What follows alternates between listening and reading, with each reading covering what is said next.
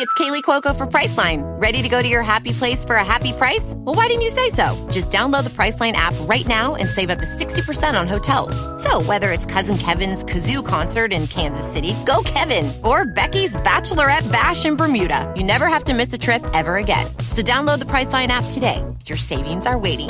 Go to your happy place for a happy price. Go to your happy price, Priceline. This episode is brought to you by Pepsi Wild Cherry. Pepsi Wild Cherry is bursting with delicious cherry flavor and a sweet, crisp taste that gives you more to go wild for. Getting wild may look different these days, but whether it's opting for a solo Friday binge watch or a big night out, everyone can indulge in their wild side with Pepsi Wild Cherry. Also available in Zero Sugar. So grab a Pepsi Wild Cherry and get wild.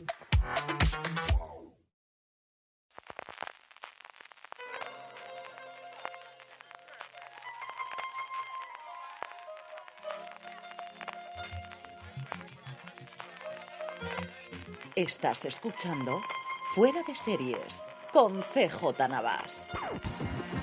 Desde un jukebox donde suena Journey en Nueva Jersey, California, estás escuchando Fuera de Series, el programa que semana tras semana te trae todas las noticias, comentarios y los top. Este top 10 que como prometimos la semana pasada, igual que hicimos la semana pasada con Netflix, lo vamos a hacer esta semana con HBO. Novedades y curiosidades, bueno, que vamos a hacer lo mismo, que me ha costado una barbaridad, ahora lo comentaremos, y que estamos en pruebas para hacerlo en directo en las distintas plataformas de Fuera de Series. Estamos emitiendo en directo en Twitch, estamos emitiendo en directo en Twitter, estamos emitiendo también en directo en Facebook, así que si tenéis vuestras series favoritas de HBO, ir mandándolas en el chat, en los distintos chats, que aquí en la aplicación que utilizamos para hacer esto lo resume, lo recoge todas, y al final, cuando hagamos el repaso de los eh, tops o de las series principales, las comentaremos alguna de los que vayáis mandando. Así que, desde ya, gracias por todos aquellos que estáis en este experimento sin avisar de conectarnos en directo para hacer nuestro top 10. Don Jorge Navas, ¿cómo estamos? ¿Qué tal, querido? ¿Qué tal? Muy bien, aquí de domingo. Y también, don Carlos, de nuevo con el, el uniforme oficial, vamos, ríete tú del Athletic, el uniforme oficial de Navidad. Todos los tantos días, en Navidad se pondrá otro, tú lo sabes perfectamente, ¿no? Por supuesto. Aquí lo tenéis. Navidad en marxistas. Ay, señor, genio y figura. Eh, sepultura no, que te faltan muchos años favoritos. Padre, déjate de Todo- Esta semana todos los comentarios que había en el grupo de Telegram de Fuera de Series eran me encanta vuestro padre porque es que hace lo que da la gana. Magnífico lo de Pero lleva toda la vida, ¿eh? Ya No es ahora la vejez, no, no, con 20 años hace lo mismo, lo digo yo, y si no, un día que se ponga nuestra madre y que lo comente y que lo veáis. Bueno, como siempre, vamos a ir con nuestras series favoritas de HBO, vamos a comentar, empezamos con Netflix, seguiremos la semana que viene con Amazon y vamos a hacer un poquito de repaso a las principales plataformas y, y cadenas y canales, y luego incluso podemos hacerlo por año. Una cosa que quiero experimentar desde hace tiempo es hacer los top 10 desde el 2004, del 2005, a lo mejor yo creo que eso también nos puede servir de las que se estrenaron, estoy hablando ya en, en, en que lo estaba dando vueltas antes. Jorge, como siempre, ¿cuánto te ha costado hacer el top 10 de las series de, de Home Box Office?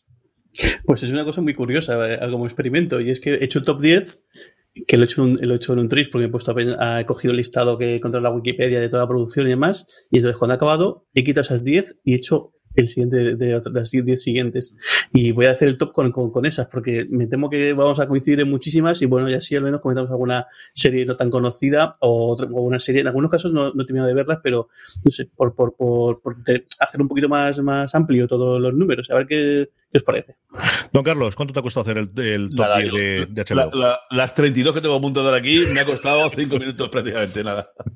Me he, puesto, he contado un, un- un delicioso enlace a, a- creo que ponía por orden ciento y pico, y bueno, me- me- me- he tardado 5 minutos, está el papelico, míralo, pero nada. Eh, un Ahí. segundo. En analógico, como tiene que ser, sí, señor. A mí me ha costado poco porque no empezó a darle vueltas. O sea, yo sí que es cierto que he intentado ir a hacer, pues como normalmente hago, ¿no? De vamos a seleccionar eh, que tenga todo representado, que tengamos comedias, que tenga miniseries, que tenga series que hayan concluido, eh, que busquemos alguna rareza, sobre todo una que he visto recientemente, que es la que con la que voy a empezar después. Y es cierto que digo, y no voy a decir más porque como empiece no voy a tenerlo. En general no tengo, con una única salvedad, porque toda regla y su excepción, ninguna serie que esté en emisión actualmente, solo tengo una, y sí está alto, ya spoiler, pero todos lo sabéis si me habéis escuchado los últimos años y alguna que está más. Y no sé si está decirlo el principio, no, venga, sí, no está Juego de Tronos, porque no sé dónde ponerla. Te juro que no sé dónde poner Juego de Tronos dentro de la lista. Y como supongo que estará en alguna lista más, he ocupado este juego para tenerlo. Así que las piedras ya me lo voy a mandar, o aquella gente que no esté siguiendo en directo ahora mismo cuando estamos emitiendo, que ya me las puede mandar desde el principio y ya me pongo la venda antes de la herida.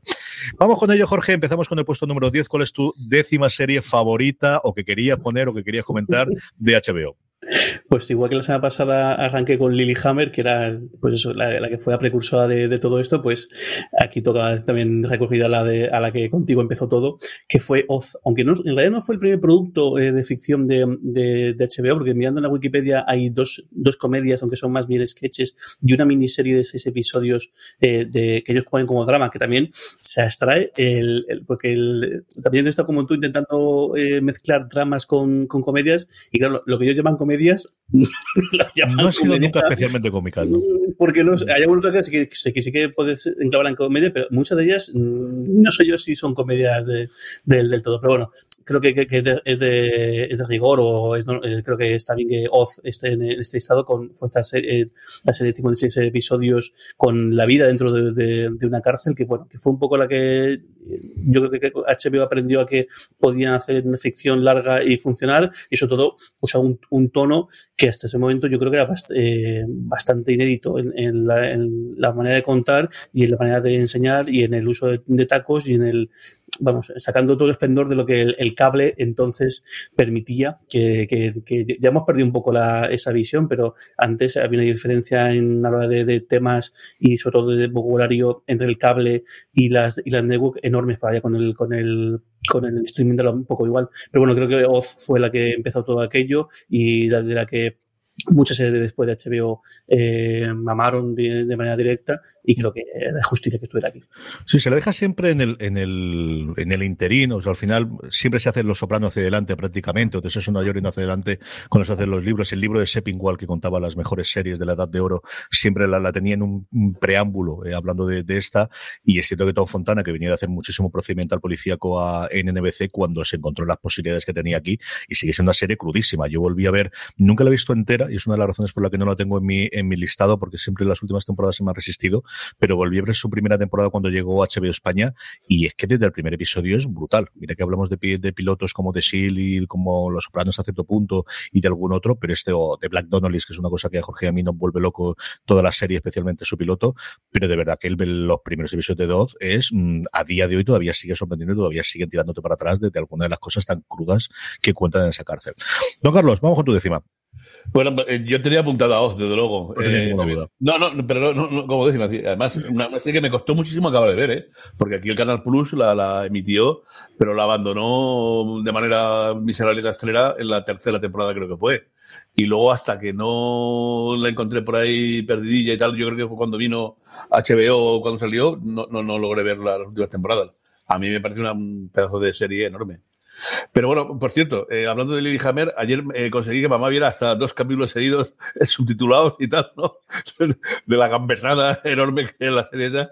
Recordé que me la habéis recomendado. Digo, ¿quieres que vea por algo que estaba ya aburrido? Y yo pensaba que estaba la primera temporada, entonces que tenía manía yo que estaba eh, en, en, castellano, pero no, está, está, todas con, con, subtítulos, ¿no? Es que aquí cuando la trajeron, supongo que todavía no estaba Netflix, la vendría Movistar Plus, y a finales de estas series que Netflix todavía no tenía la, producción, sino que la compraba estudios externos, entonces Dios sabe lo que ocurría con ese doblaje. Bueno, de todas formas fue delicioso ver las dos. Bueno, mi, mi, mi, mi primera serie, tiene que ser la que, si no fue, no, no es la primera que, vi, que yo seguí, pero sí la primera que planificamos en familia para ver.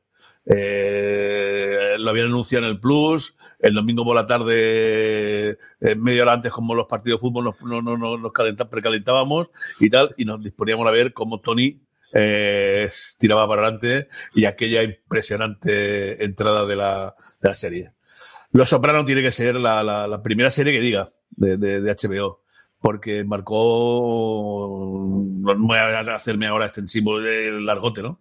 Pero fue algo que marcó una, diferencia enorme en la serie. Luego llegó la gran oleada ya con eh, los años de mujeres perdidas, de mujeres desesperadas y tal, no, no.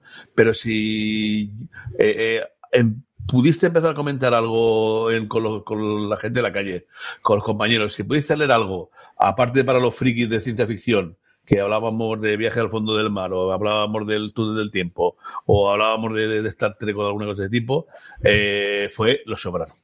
Los Sopranos abrieron el, yo creo que abrieron el abanico de series al gran público, a la gran gente, demostró que las series tienen una calidad que no tienen que envidiar absolutamente nada a los films.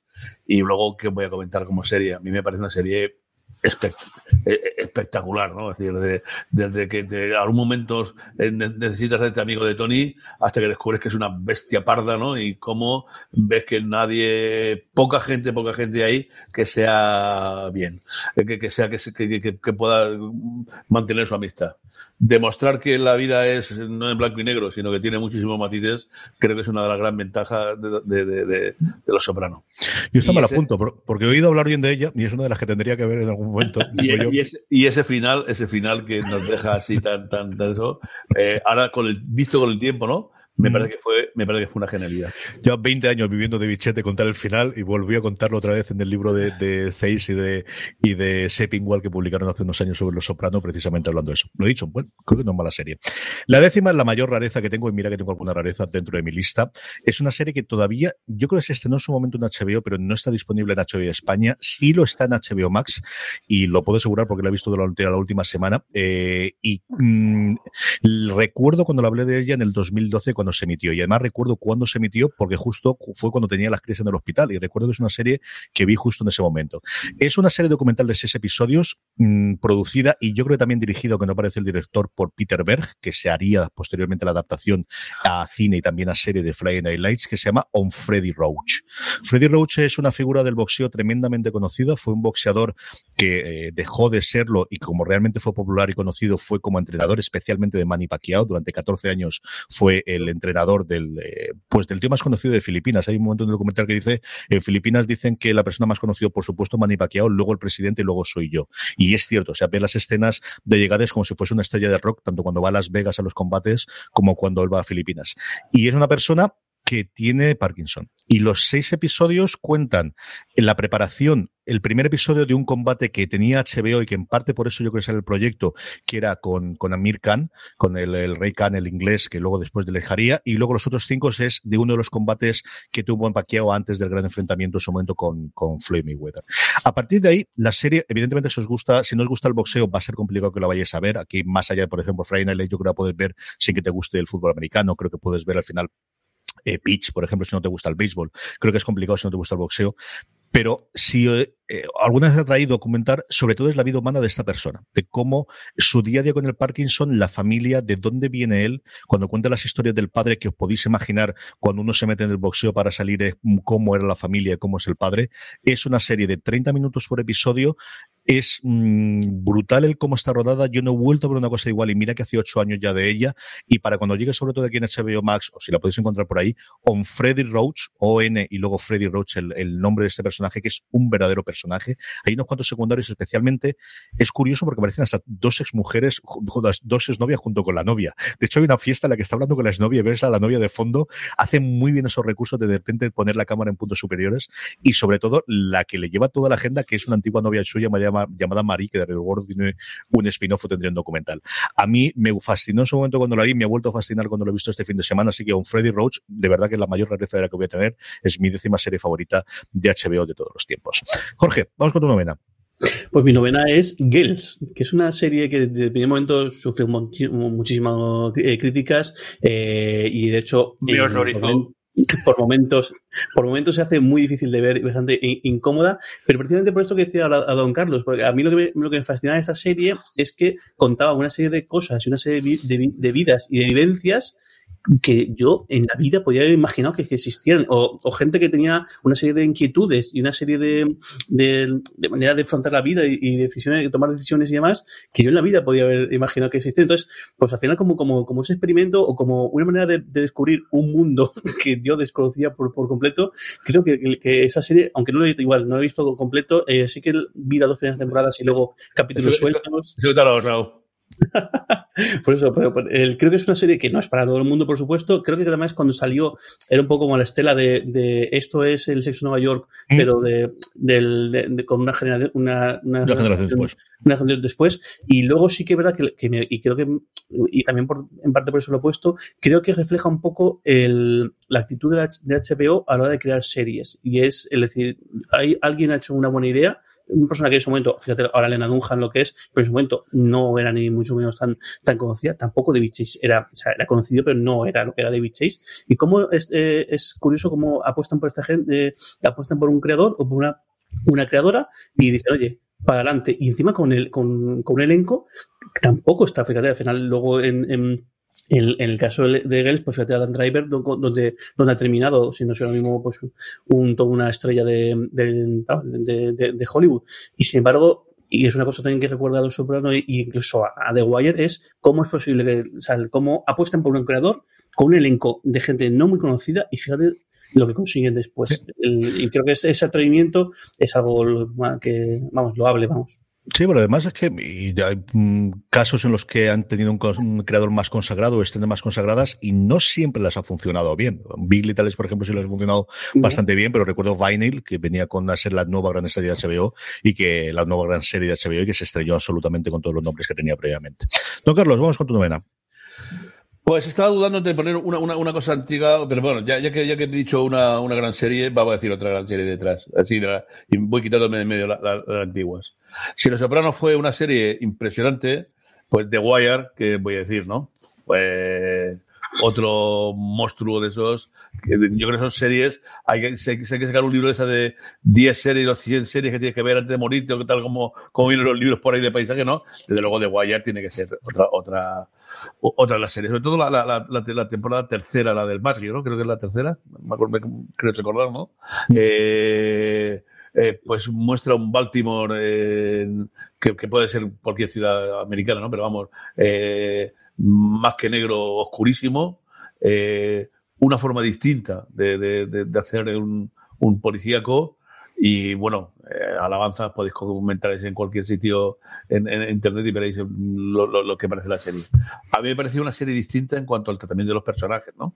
Eh, no estábamos acostumbrados, era incluso Los Sopranos, ¿no? Era un desarrollo bastante lineal de la serie, ¿no? Y aquí, en cambio, era una cosa, aparte de más sórdida, ¿no? Más, más, más, más, más dura, más, eh, eh pues morían los buenos a, a montón, desaparecían, la ciudad se convertía también en un personaje entero de, de, de la serie, pues una, una serie enorme que, que nosotros además, otra serie, digamos, familiar que vimos muy en común, ¿no? Así que por eso la, la coloco aquí como recuerdo. Habrá que explicarle en algún momento a tu padre, Jorge, cómo se hace un top 10, porque yo creo que sigue sin coger el, el, concepto básico de las que más te gustan las dices al final porque las ponen en los puestos altos, no, no acaba de cogerlo. No, o, o, o, yo las estoy colgando por orden ya, de, ya, ya, de ya. recordarlo. En fin, sí, no, no, yo voy a decir 10 al azar, ya está. En fin, sí, ¿qué voy a decirte yo? ¿Que los zapatos de Guayete que está? Pues sí, claro, no fastidiado. Vamos a jugar tus problemas, déjalos para disfrutar. Ven a Fraggle Rock. Y sí, es que amigos y amigas, Fraggle Rock fue una serie de HBO en Estados Unidos. A día de hoy los derechos, porque esta es de las iniciales, igual que tenía Sigue Soñando, cosas similares antes de que llegase Los Soprano, eran producciones externas de los que ellos compraban la, posibilidad de emisión, como hacían tradicionalmente las cadenas americanas, y de hecho los derechos ahora los tiene eh, Apple TV Plus, que tiene la serie antigua y que ha hecho estas cosas en cuarentena que hicieron para intentar ayudar a los niños. Pero Fraggle Rock, aunque sea solamente por la nostalgia, y aquí es pura nostalgia, yo he vuelto a ver algunos de los episodios en inglés y siguen siendo una delicia, pero yo es de las de la infancia esta, junto con Doctor Snuggles, yo creo que es, y evidentemente no se estrenaron similarmente o en las mismas fechas, pero son las dos que más recuerdo con más cariño y es imposible oír las sintonías en inglés o en español y no arrancar una sonrisa. Eso es automático. Pasó. Eso, sí, me acordar, es que fue esta semana pasada. No sé por qué, viendo el, el, instituto, viendo el Cora, salieron cosas de, de, hablar de la serie, de, de, de, de que lo que habían querido tal, y, y habían dicho, no me acuerdo cuál lo habían comentado, creo que había comentado Patrick Sesam, ¿no? Era, uh -huh. eh, tú, eh, arriba, abajo, tal. Y yo empecé con, con, con la, la, la, la, melodía y dije, hombre, yo disfrutaba mucho viendo, además, viendo con mis hijos, le, bam, na, na, na, tom, ta. y entonces los tres o cuatro, Todo el mundo. cuatro,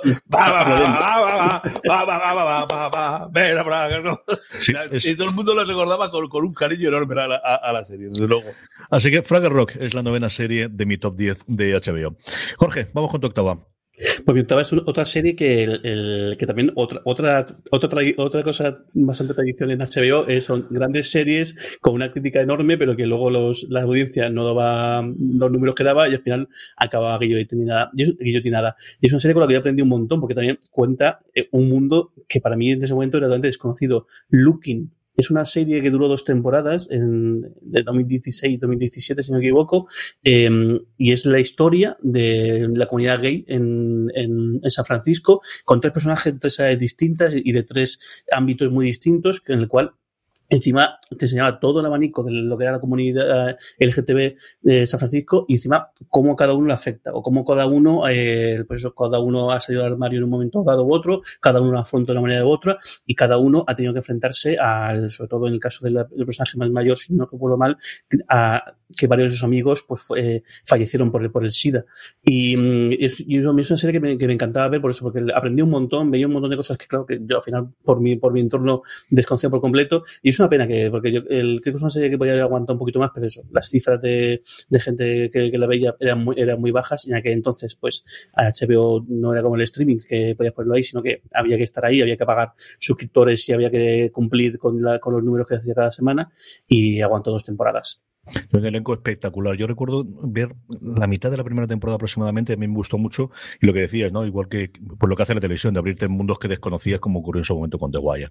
Y está muy bien hecha. A mí el actor principal, además, es un tío que me cae muy, muy, muy bien. Siempre me gustó muchísimo lo que hace. No recuerdo ahora el nombre, es el que hace de Jorge VI en, Hamilton, el del rey Jorge en, Hamilton. Y es un tío que siempre me gustó muchísimo lo que hace. Y de alguna entrevista que le, he leído me ha gustado mucho siempre lo que hace este tío.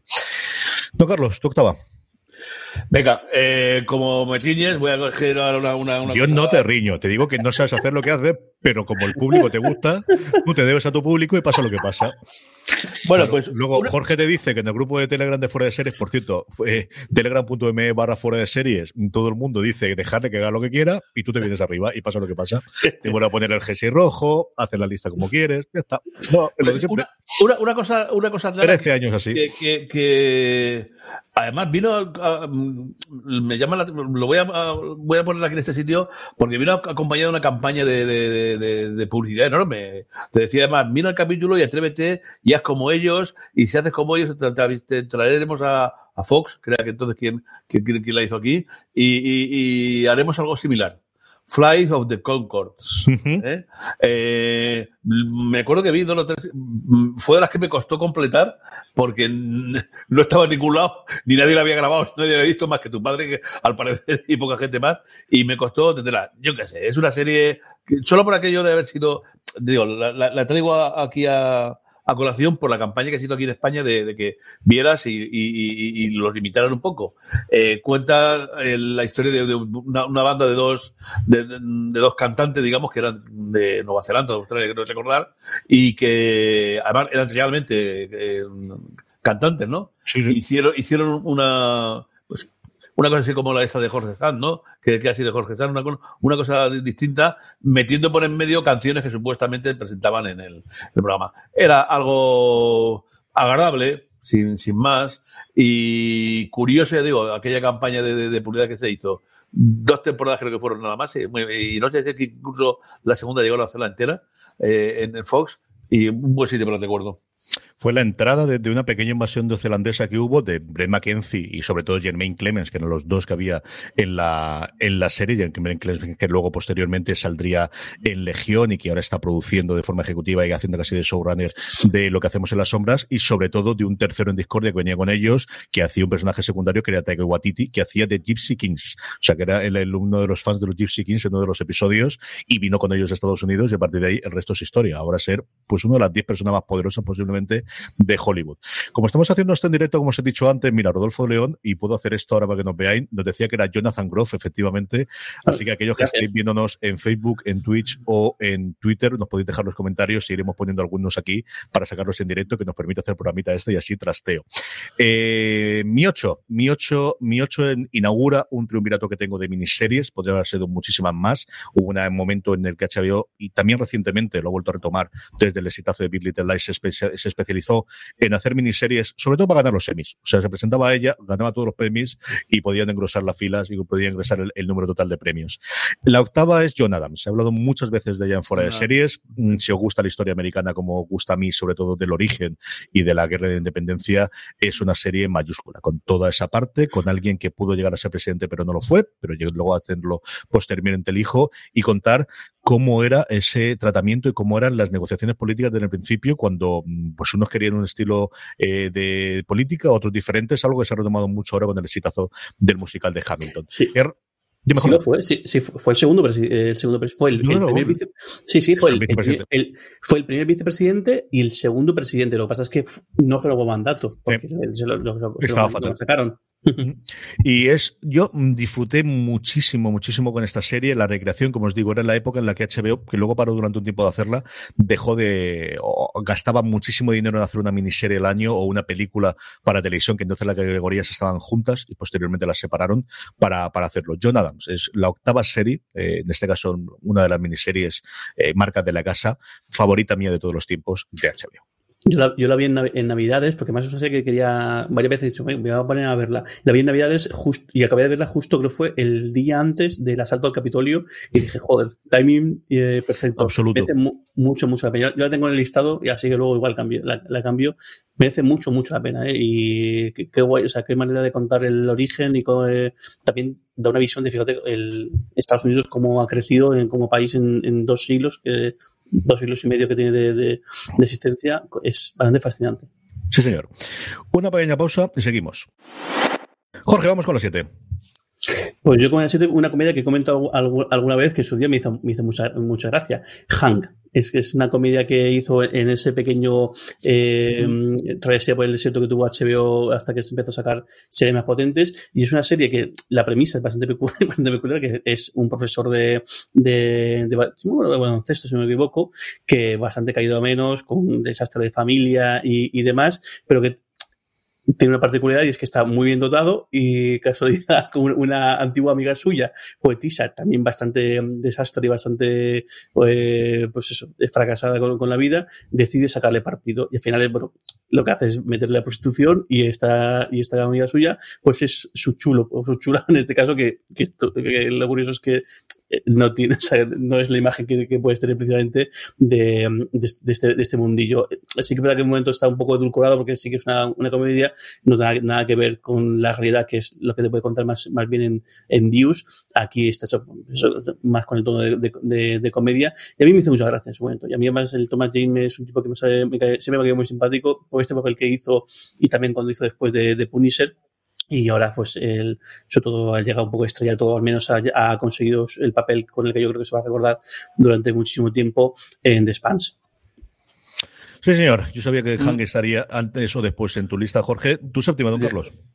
Eh, otro, otra serie que está, bueno, por su calidad también, desde luego, pero por, por, por lo, que me recuerda. Hubo un tiempo en que Televisión Española decidió los sábados por la tarde bueno, más bien por la noche, eh, colocar dos series eh, americanas seguidas. Era, yo creo que el comienzo en que empezaba la gente a decir, coño, todas las series parece que, que funciona y la forma de trasladar era, y además en, en, en la 2, ¿eh? no, no en la 1, en, en, en la, la segunda cadena. Y decidió arrancar con la chica Gilmore, era, fíjate, y nada más parecido ni más pegado a la chica Gilmore que a dos metros bajo tierra. ¿Eh? francamente, eh, yo creo que los que aguantábamos las dos cosas seguidas éramos eh, gente un poco rara, porque vamos, mayor diferencia que hay entre las dos series, yo creo que, que no, que no puede haber. Eh, y así aguantó, yo creo que, que, iba a decir dos temporadas, yo creo que dos temporadas enteras, porque yo la, la Gilmore, las dos primeras temporadas me las cargué enteras. y, y, a dos metros bajo tierra, yo creo que luego continuó en televisión española, pues prácticamente hasta, hasta yo creo que hasta la, a la totalidad. Luego yo no sé si se pasó al Plus Yo no sé, no, me acuerdo exactamente ahora, pero vamos, arrancó aquí en España de esa forma, ¿no?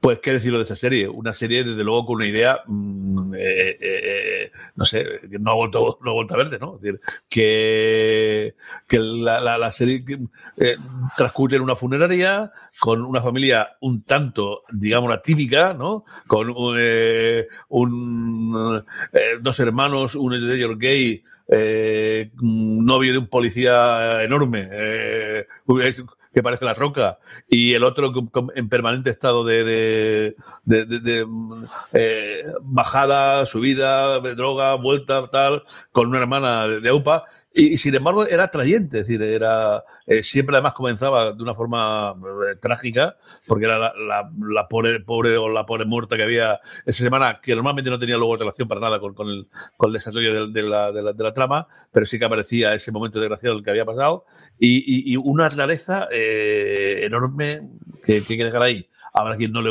eh, Luego, hablando con algunas compañeras, algunas que, que, que, las recomendé, algunas que otras, ¿no? Había gente que le horrorizó, ¿no? Mm.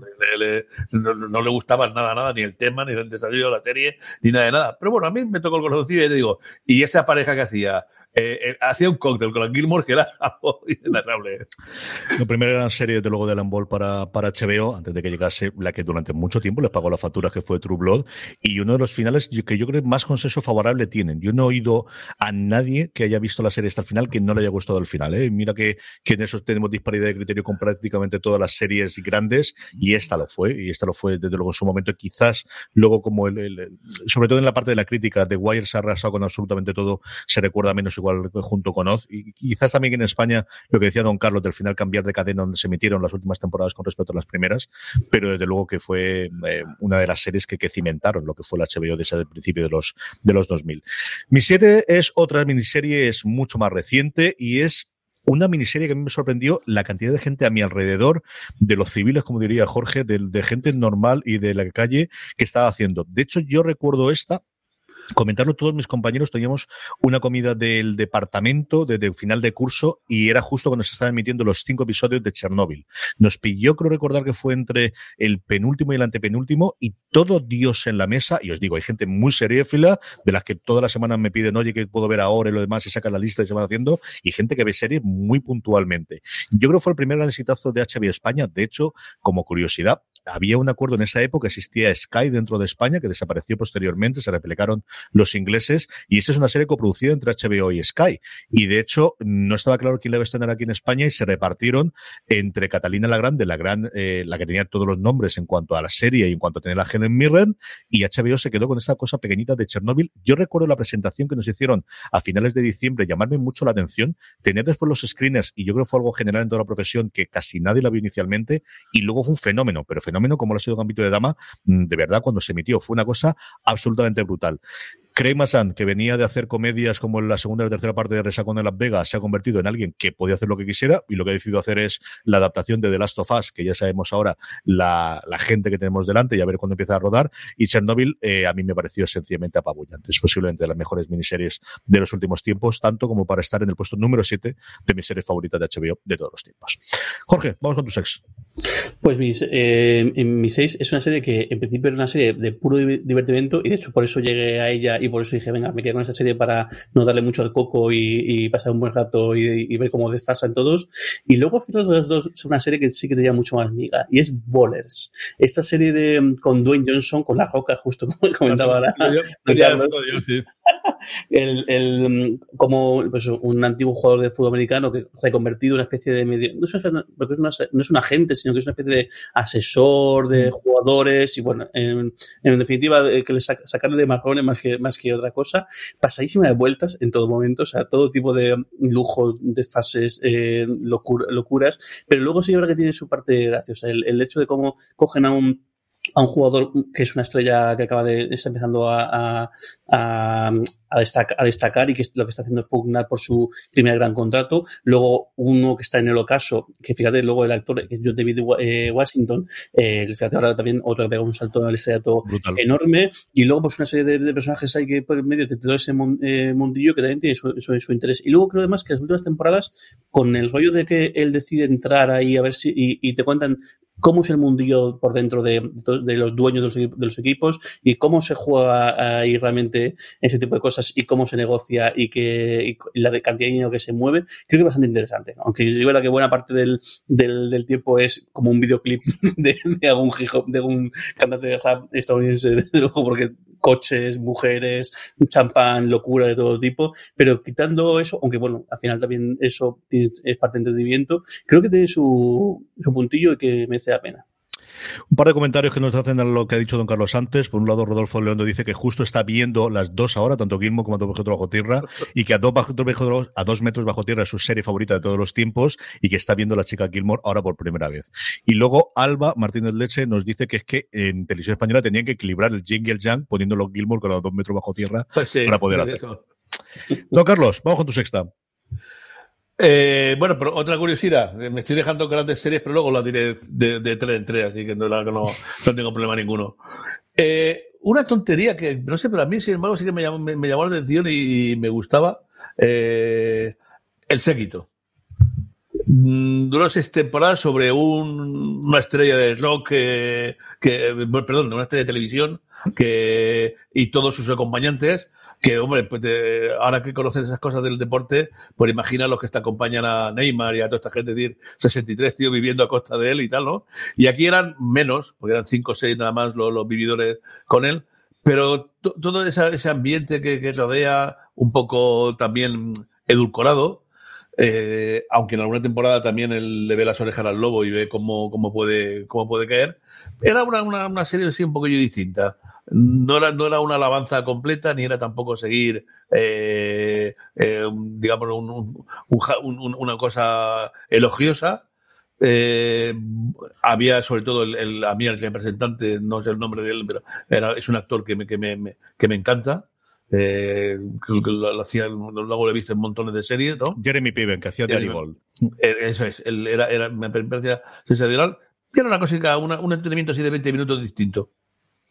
Yo recuerdo esta serie eh, que funcionó muy bien sus primeras temporadas, luego se hizo un poquito parodia de sí mismo y luego entraron en la parodia de sí mismo, yo creo que se rieron mucho de lo que hacían, Arigol, como decía Don Carlos, yo creo que fue la época en la que teníamos esa parte de anteriores junto con House y junto con otros personajes también de, de HBO, evidentemente de Tony Soprano y cosas similares, o llegaría luego Walter White, y esta Arigol era de esos personajes que odiabas si fuese, pero quería ser como él, o que tenías esa parte de, de tener la chulería que tenía desde luego Jeremy Piven, que luego tuvo sus problemitas y desapareció un poquito, pero que en ese momento era, era el más conocido, el que ganó todos los semis como secundarios, y desde luego que fue una cosa que funcionó muy, muy bien en su momento a esa chabeo de entonces el séquito o Entourage, que al final era el, el título original. Entourage, sí.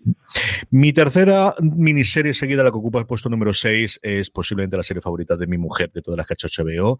Dentro de nada, si no pasa nada, tendremos el cierre de la trilogía y es Hermanos de Sangre o Band of Brothers en su versión original. La historia es muy conocida. Después de hacer Salvar el Soldado Ryan, tanto Tom Hanks como Steven Spielberg creen que quieren hacer alguna cosa más de todo lo que han investigado y no les ha permitido hacer pues una película dentro de la duración desde Spielberg, pero al final una película y quiere contar más y quieren contar más de la Segunda Guerra Mundial. Y logran convencer a HBO para hacer una miniserie sencillamente apabullante, que cuenta desde el entrenamiento inicial de eh, los militares americanos al desembarco que tienen en, eh, en las costas francesas en el día de y posteriormente la entrada que tienen ellos dentro de Alemania y la posición con entrevistas a personas que realmente eh, con, fueron miembros de esa compañía E, de, compañía Easy que, teníamos, unas interpretaciones de un montón de actores que luego hemos visto en un montón de sitios. Es lo primero que yo lo vi a Swimmer después de hacer eh, Friends. Eh, tenemos a un montón de gente conocida haciendo personajes en ella y es sencillamente fascinante. Tuvo una continuación con The Pacific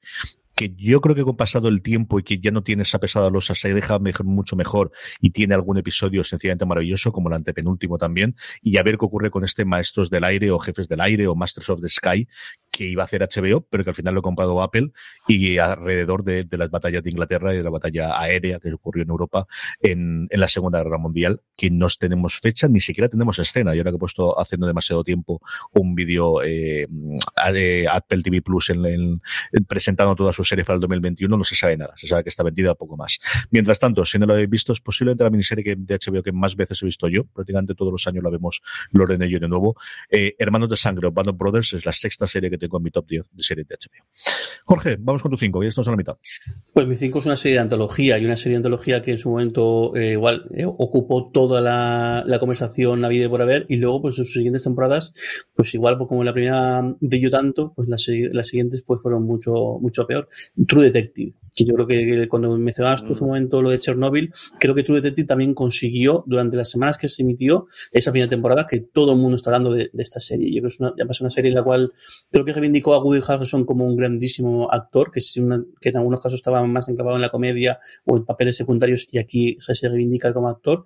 Creo que para Matthew McConaughey fue el clack, no sé, yo más ese, ese año, porque justo también, creo que fue hizo, el año que hizo también Texas Club Valle, si me equivoco, y como el, aunque es un poco topicazo, pero como el salto de el guapero de turno de, de, Hollywood, que pues ha sido, digamos, fue Brad Pitt, por hablar de DiCaprio, y McConaughey era en ese momento el guapero de Hollywood, cómo se reivindicaba como un actor eh, fascinante. Es una primera temporada que encima para la gente que, que nos gustan eh, todo lo relacionado con los mitos de, de Lovecraft, nos estuvo ahí diciendo, con, con, las señas a, al rey de amarillo y algunas cosas un poco de los mitos de Lovecraft, aunque luego pues se diluyó un poco y no fue para, para tanto.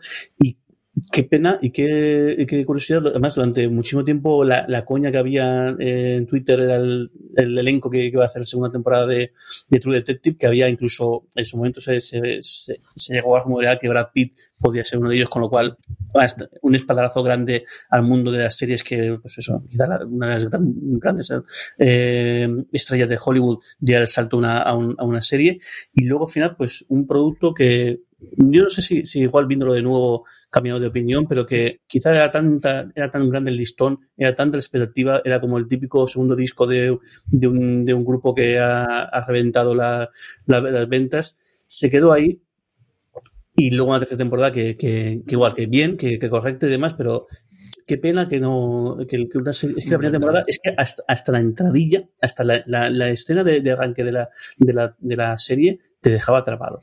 Yo creo que la segunda ahora que ya ha pasado el tiempo, no, no se verá con tan malos ojos como su, como su momento, pero fue una cosa ¿no? demencial, desde luego, de, de, de, de, he leído críticas, no tanto de la parte de la crítica profesional, sino sobre todo, yo creo, de comentarios en Twitter de lo que esperaban, lo mismo, pero corregido y aumentado, y no lo fue. Y la tercera, yo creo que al final tuvo menos comentario del que podría ser, porque no estaba nada mal. La primera fue un fenómeno, recientemente Casey Blois, en lo como comentaba, porque están ahora todas, cuando estamos grabando esto en febrero del 2021, están todas las cadenas haciendo el tour virtual, en este caño, evidentemente, de la TCA, de la televisión de la crítica americana de series y presentando todas sus novedades, hablaba de la posibilidad de hacer una cuarta temporada abriendo los guionistas que estaba recibiendo. En la serie al final hizo una estrella Nick Pizzolato, que luego se ha apagado, hizo una estrella Cory Fukunaga, que dirigió entre la primera temporada, que ha seguido adelante haciendo lo que ha querido, y ese sí que es un tío que ha tenido una carrera posteriori, pero estaba abriendo casi Blois la posibilidad de mantenerle el nombre de la marca y tener otros guionistas y a ver qué ocurre. Yo creo que hay gente interesantísima que podría hacer, desde luego, con la marca de True Detective, que creo que sí que mantendría todavía el, si hay una nueva temporada de True Detective, vamos a hablar de ella. Creo que se rompe y ese, esa posibilidad o esa, esa capacidad que tiene el nombre de ser una marca conocida, yo creo que el HBO ahora y más aún con, con la necesidad que tienen de dar contenido a HBO Max, yo no creo que nos falte mucho para que tengamos una nueva temporada, a ver quién está detrás de los guiones, quién está de la cámara y sobre todo quién está delante haciendo pues, lo que es la marca de la casa, esa dupla de, investigadores en el caso que corresponda. Don Carlos, vamos con tu quinta. Bueno, pues mi quinta también es uno, de una pareja, pero una pareja un tanto extraña y, y muy curiosa, ¿no? Porque, eh, y además no tiene diálogos, eh, y además son dibujos animados, así que es algo muy llamativo. Primal es una serie deliciosa y es una cosa eh, clarísima es la asociación entre un hombre de las cavernas y, un tiranosaurio. ¿eh? Un tiranosaurio, sí.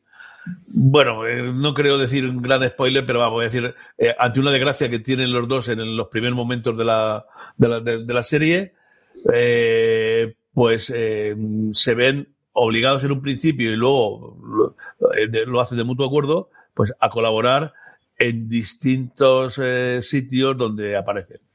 10 eh, capítulos nada más, eh, de 15, bueno, quizá un poco más, 20 minutos, eh, una, una, una auténtica delicatessen. Para mí me, me, me vi la, la, la, la, bueno, no la crítica, el comentario, eh, vi unos pocos, luego eh, acaba de comentar los 10, ¿no? Y me parece algo magnífico, ¿no? Enternecedor, casi humano, por decirlo así, la, serie, y ya digo, sin una palabra solo, ¿no? Como esa pareja tan extraña colaboran en un mundo, que imaginaros el, el tema, una, una, una, una, auténtica delicia de Yendi Tartakovsky, que no sé exactamente, ¿eh? Eh, pero merece la pena que lo, que lo veáis, está por ahí, eh, ya digo, lo que pasa es que si os colocáis vais a ver los 10 capítulos seguidos, pero bueno, no, será, será, una cosa encantadora. Tartakovsky es una de las personas más importantes, influyentes en los últimos tiempos en, en series animadas, como cosas como Samurai Jack, como Star Wars, eh, como Clone Wars, y luego Hotel Transilvania, es el director de las dos películas de Hotel Transilvania que fascina a mis hijas, y Primal es una serie espectacular. Hay un artículo de Antonio Rivera, que como sabéis todos los lunes, su columna la dedica a hablar de series de animación que él es un absoluto eh, enamorado de esta serie, de estas rarezas que hay, hay más rarezas. Hay otra que se llamaba Animales, creo recordar, o que era sobre todo con animales también que duró dos temporadas en HBO, y tienen esa querencia hacer de vez en cuando, igual que hacen experimentos con, con la ficción en imagen real, también eh, experimentos con, con animación, estas quizás de las que mejor les ha funcionado, desde luego a nivel de escriba, a nivel de, eh, de crítica. Si la quinta es Primal, la de Don Carlos, mi quinta es la comedia que tengo, y es cierto que yo defendería que muchas de las que voy a contar después son tremendamente divertidas, pero la que es comedia como tal y la que fue un exitazo absoluto. Y yo creo que al final, cuando se habla del HBO del origen, se deja mucho de lado, aunque ahora vuelve a estar otra vez en boca de todos por su continuación, es Sexo en Nueva York. Y es que cuando Sexo en Nueva York fue buena, fue muy buena. De verdad que es maravillosa. Yo recuerdo una tarde en DVD, todavía no existía la plataforma de streaming, en casa de Rodolfo Coloma, de ver Eduardo Ortega, Rodolfo y yo cascarnos como 14 episodios uno detrás de otros en el DVD de Sexo en Nueva York, porque yo le había visto yo no la habían visto y cuando yo era joven y prometía no tenía las niñas y todavía tenía tardes para hacerlo, nos cargamos de verdad como seis horas o siete horas seguidas viendo episodios de Sexo en Nueva York. Es una serie que marcó un antes un después, lo que fue Lo Soprano para el drama y al final yo creo que por el hecho de ser machamo de drama eh, se quedó detrás eh, Sexo en Nueva York. Luego las películas es otra cosa totalmente distinta, de las que no hablamos, eso no existe, es como la segunda temporada de Friday Night Lights, de, olvidémonos de aquello, pero fue una serie en mayúscula, fue una serie que tenía la misma audiencia que tenía Los Soprano y no más, sino más en alguno de sus momentos y que abrió toda esa posibilidad de hacer comedias adultas y comedias distintas de la sitcom clásica que veíamos desde luego en, en las cadenas en abierto. Así que Sexo Nueva York y la única puramente sexo eh, comedia que tengo en, en, el este, y mira que me fastidia, aunque de verdad que las que voy a contar después son muy divertidas. Es la quinta de mi top 10 de HBO. Jorge, vamos con tu cuatro. Pues mi 4 es una miniserie que quiero re reivindicar y es Generation Kill, que uh -huh. es este producto que, que, hizo David Simon entre que eh, terminó Tremé, eh, perdón, entre que termi terminó The Wire y empezó Tremé, basada en un libro de un reportero de, de, la revista Rolling Stone que estuvo empotrado en el primer batallón que entró en, en el primer batallón de, eh, de, militares estadounidenses que entró en, en, en Irak y, y, a mí me fascinó, la verdad. El, mí, todo lo que tenga que ver con el mundo militar me suele gustar eh, mucho, pero en este caso esta historia, el, el, cómo estaba contada y el cómo no es, no es, no es el tono habitual que se puede utilizar en, mm. en, en tipo de en producciones militares, el cómo un grupo de, de cowboys, si podemos decirlo, entraba ahí sin bien saber que está. Yo creo que además el, el, el, éxito de la, de la serie es decir, esta gente iba con una idea preconcebida que luego se les rompe el, el, esquema. El momento que entran ahí parece que esto es jauja, que no hay ningún problema, y cuando empiezan a, de, a ver que les toca eh, cubrir un pozo petrolífero y decir, ¿y esto por qué estamos aquí? Si lo tengo que venir aquí es liberar el, el, país. Y luego una última escena absolutamente memorable, que yo creo que es lo mejorcito que he visto en televisión, esa última escena en la cual están pasando el, el, el vídeo que he ido grabando y como todos eh, algo ha cambiado en, en estas semanas de, de, invasión y ya no lo ven como lo ven al, al principio, creo que es una, una, serie a reivindicar que merece mucho la pena. Son apenas siete episodios eh, y además, como siempre, esto, soy muy pesado, digo siempre, pero qué envidia me da que en Estados Unidos hagan ese tipo de cosas, de eventos tan cercanos en, en, en el tiempo, como quieran contar y dar su, su, opinión sobre una cosa que, bueno, que durante muchísimo tiempo, pues, pues sí verdad que, el, que, el, que en Estados Unidos era un tema de conversación porque al final fue una, una entrada en una, en una, guerra, la segunda muy seguida después de Afganistán y con unas particularidades muy, muy, muy distintas y un legado que hasta hoy en día eh, ahí está. Don Carlos, vamos con tu cuatro. Bueno, pues eh, mi 4 va a ser otra clásica. Y además, el- aparte de que sea una gran serie, recuerdo que tuve el- la, la enorme suerte de ver el, primer capítulo en una pantalla grande, en la primera y única vez que hasta ahora, el bueno, y ahora más, el Plus vino a Alicante y estrenó o, adelantó, digamos, la, la, la programación de temporada en, en, en el cine, bueno, aquí, en, el, en, en- en Alicante, en uno de los minicines. Y es Mad Men. Eh, Mad Men yo creo que también supuso una, un salto cualitativo dentro de, las series. Eh, no voy a contar el baile de la amiga de la porque eso pasará a los anales de, junto con alguna otra cosa, ¿no? Pero vamos, Mad Men era, es que, aparte de la cantidad enorme de, de luego de grandes actores que han, que han salido aquí, es que era un- una, un- una serie distinta, ¿no? Aparte que estaban fumando, era el, el comienzo aquí fue cuando se empezaba a prohibir y aquello estaba fumando constantemente, ¿no? Pues esa recreación que yo imagino que aquí mm, causa menos, eh, no- nos causa menos, menos interés, ¿no? Pero que los americanos esa vuelta a los 60 y tantos, ¿no? Debió ser muy, muy impactante, ¿no? Y luego, pues, eh, ese mundo de la, de la, de la publicidad eh, y de esas relaciones, pues, curioso. ¿Se lo dices tú o se lo digo yo, Jorge? Eso digo yo. A Eso ver, lo hay, que, tú. hay, hay- hay que perdonarle, hay que perdonarle porque es verdad que, que Mad Men se, se emitió en HBO, eh, se emitió en Canal Canal Plus. Plus, Se en Canal Plus. Canal Plus y él lo asoció con HBO, pero no. No es una serie de HBO, te pongas como te pongas, querido. Es una serie de MC, así que dime otra. Anda. Anda, pues, hombre, pues la, la, la cambio enseguida, pues la tenía apuntada aquí, de no lo he sacado yo. Cuando haremos el de, el de MC, que lo haremos, ya te digo yo que es uno de las que hay, porque yo creo que tengo suficiente para hacer 10, estará muy alto, pero no, no es de Bueno, pues pero no, no, no, no, ca- cambie enseguida por la 3, cambie por eh, eh, Boardwalk Empire. Ahí, ahí, ahí, dale, Eh, Dale. eh, bueno, pues si te- tengo 16. Oye, pues, ¿de dónde lo miro yo esto? AMC, No le bueno, digo yo. Ya, ya, nada, perdón. Eh, bueno, pues, eh, ¿qué voy a decir de, este- de, de, de, de una, una serie que enlaza directamente con, bueno, enlaza directamente. Eh, le cogía yo creo que el espíritu que habían dejado los sopranos, mm, con la misma brutalidad, pero yo creo que un actor, mm, mm, ahí, que me perdone el pobre, Tony, eh, allí donde esté, ¿no? Pero mucho mejor, ¿no? Una, una serie, eh, a mí sí que me encanta el tío, ¿no? Eh, mm, brutal y luego pues las manos de Scorsese en, en- en- aunque fue el comienzo y, en, la- y en la, en la vigilancia digamos a distancia pues se notó.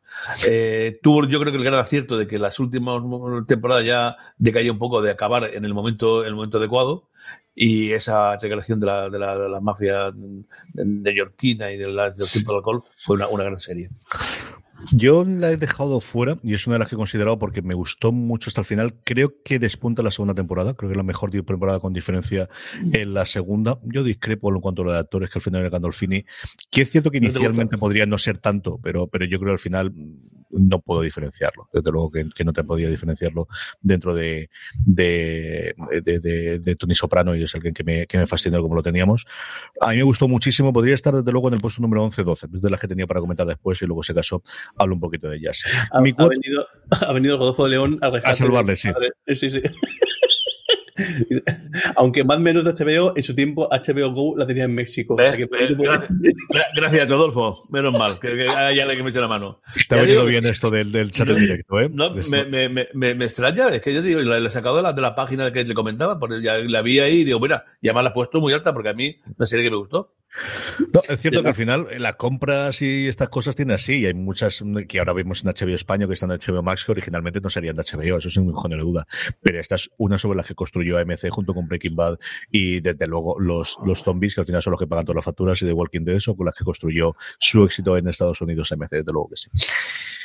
Mi cuatro es quizás de las cosas más recientes es Watchmen. Y Watchmen eh, mm, era tremendamente complicado el que esto saliese bien desde el principio. Era la tercera vez que se lo ofrecían desde, desde la gente que tenía los derechos, que era al final el extremado Warner que tiene DC a Damon Lindelof para que hiciese una adaptación de la que para él es su obra favorita de cómic, que la leyó con su padre, que lo comenta, que fue, tuvo una carta y un post en su momento en Instagram y en Twitter también contando el cómic meterse sabiendo que Alan Moore no iba a estar a favor, como ninguna otra cosa también de su adaptación y ha hecho una cosa sencillamente maravillosa que se ha adoptado como canon en los cómics. Actualmente hay un cómic de eh, escrito por, eh, por King y dibujado, eh, dibujado por Fornés que se llama Roscrack que toma como canon dentro del universo de Watchmen lo que ocurre en la serie.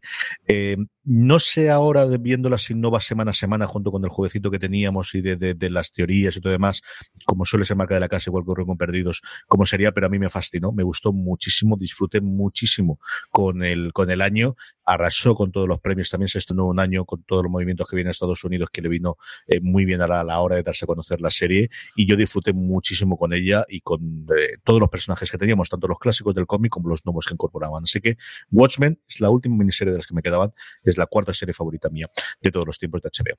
Una pequeña pausa y vamos ya con el podio. Estamos ya de vuelta, Jorge. 3, 2 1 que diría el clásico. ¿Qué tenemos por ahí? Pues mi 3 era John Adams, pero como lo has comentado tú antes, voy a hacer trampas y voy a coger y voy a rescatar una de las que sí que iba en mi. toda la mañana de tu padre, de, de, verdad, sí. Y es eh, Tremé, que la quiero reivindicar. Si The Wire era la serie que cuenta el, el, cómo funciona la ciudad y cómo funciona exactamente, especialmente, al menos al inicio, la policía, las relaciones entre la policía y los, y, los, los, delincuentes, aunque luego ya me se enreda con, con la política, con los propios críos y demás, pero al final es, es la historia de una ciudad, de cómo funciona una ciudad y cómo los arquetipos eh, se alimentan y es todo un poco cíclico. Tremé es la historia de cómo se reconstruye una, una ciudad, una serie eh, coral en la cual personajes de todo tipo, personajes que odian la ciudad, que aman la ciudad, que viven en la ciudad a pesar de que la odian o de que se tienen que ir y tienen que volver porque la ciudad o la gente que vive en ella pues les, les, les llama y a mí me parece un ejercicio eh, delicioso, con un, cuidado eh, mayúsculo con la, con, la música eh, y una serie que hizo en su momento incluso que la gente de Nueva Orleans se reuniera para, para ver, como fuese un partido de fútbol, para ver la serie, porque yo creo que fue una serie que fue capaz de, de, de, sacar la esencia de, de, Nueva Orleans y encima en un episodio tan, tan, tan dramático y, y, tan, tan brutal como fue eso pues una ciudad totalmente arrasada por un, por el, por el, por un, por un huracán, por el Katrina, y cómo pues eh, poco a poco intentaron eh, volver a la normalidad, o al menos a la nueva normalidad desde ese momento, y algunos lo consiguieron, otros quedaron tocados por vida y otros pues se quedan por, se quedan por el camino por una u otra razón. Una serie fascinante. Siempre pondremos de Guaya por encima porque creo que el impacto que tuvo y el, y el legado que ha dejado es, es, mayúsculo, pero yo lo de Tremé creo que tiene mucho, mucho, mucho mérito. A mí me gustó muchísimo, la tengo, desde luego sería entre la 11 y la 15 posiblemente la tendría, y es una serie que me costó al principio, pero luego entré en ella, sobre todo con un personaje que al principio me parecía absolutamente odioso y que luego le cogí cariño con el paso del tiempo, y la parte de descubrir un mundo, eh, al final ese, en Nueva Orleans por Katrina y en general todo de Luisiana, ¿no? Que precisamente es lo que facilitó el que luego se iba a hacer los rodajes, es la, el estado que empezó con todas las exenciones fiscales que luego hizo que tantos rodajes se llevasen por un lado a Luisiana y posteriormente a Georgia, que lo adaptó y en otros sitios, es una cosa curiosísima. Don Carlos, que estás comentando algo que te entendido yo. No, no, es decir, que eh, yo creo que la mejor eh, agencia de publicidad que ha tenido Nueva Orleans. Yo eh, tengo apuntado ahí el hilar Nueva Orleans, desde luego por Tremé. la música era algo delicioso, ¿no? Y, luego los toques que hacía hacia la gastronomía en el restaurante del artista. Segunda temporada, sobre todo. la chica, sobre todo, ¿no? Pues es, algo, a mí me he quedado antes, tengo el gumbo, me acuerdo que luego fuimos por separado tú y yo hemos estado en Madrid en el, en el restaurante de la comida de Nueva Orleans, ¿no? Por, eh, eh, probar el gumbo y por cosas tenemos que, ir allí. Es una de mis paradas fijas cuando voy, y madre mía, ahora la, añoranza que tengo de eso cuando voy a Madrid, puedo ir acompañado yo solo, no tengo ningún tipo de problema. Tienen un menú tremendamente decente, nunca lo pido, siempre voy a carta y pido el paté Pido, si hace mucho frío, pido el gumbo y siempre, siempre el cangrejo con caparazón blanco. El cangrejo. el cangrejo con caparazón blanco. Es dos veces solo. Que sí, vale lo que vale, efectivamente. Lo pagas y arreglado. Y luego ya el postre puedes elegir. Pero los tomates, de, los tomates, que, tienen la misma salsa que, el, cangrejo es una auténtica delicia. Sí, es una absoluta delicia. Y me está entrando onda. Y, no es que tenga, he comido un montón. La calle Pez, ¿no? la, calle Pez. La calle Pez, sí. Gumbo la calle Pez a mitad de calle. Y otro que, que duró muy poquito, se llama Gumbo ya ya. Y duró como. Yo no llegué a probarlo. Y mira que, en esa época iba bastante a Madrid. Pero sí, yo creo que los oyentes de Madrid que lo conozcan y los que puedan viajar es, es un sitio maravilloso para, para comer. Y como os digo, el, menú que tienen de 10 a 12 euros que yo una vez le he pedido cuando digo con alguien y se ha empeñado en pedir el menú, está muy potente, pero es de tengo 40 euros para gastarme, pido los tomates verdecitos cuando dice Jorge, si hace frío pides el gumbo y pedir el cangrejo de caparazón blanco y el paté. El paté su gusta, el paté está espectacular. Y de postre, la tarta que tienen de plátano, de, todo está bueno, pero la tarta de plátano me parece algo espectacular. Y, por ahí también un par está- de licores también de lugareños que son interesantes para bajar y luego te va a trabajar por la tarde.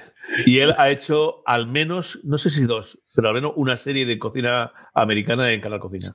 Y luego la segunda temporada que decía Don Carlos, que, que tiene, ahora se me da el nombre de la actriz, pero es la protagonista de, de Fear the Walking Dead, que a mí me, me encanta, que además yo la, la vi en Madrid porque la trajeron precisamente cuando fue el estreno de Fear the Walking Dead para hacer el pase. Jorge, mientras le estoy contando yo esto, lo puede buscar de la segunda temporada. Esa segunda temporada tuvo como consultor a mi añorado y, recordadísimo Haciendo Bourdain, del cual, por cierto, van a salir dos libros ahora, aquellos que os gusta el mundo de Bourdain, uno de su de todas sus películas, contando toda la, de todas sus series, contando todo cómo es rodar, de hecho se llama así Mis viajes con Anthony Bourdain, y otra que era el libro que le estaba preparando con Parks Unknown, con el programa que hacía con la CNN, que está ahora íntegro también dentro de HBO Max, a ver si nos llega cuando llegue HBO Max aquí a España, que han pedido un montón de comentarios, lo ha cogido una de, de las personas que trabajaron con él para acabar de terminarlo y hay un montón de, de cosas. En Gourmet, creo que era una de las revistas que tengo yo en, en, en Apple News Plus, venía una- el artículo que ha escrito el hermano de sus primeros viajes a Francia y cómo esos viajes a Francia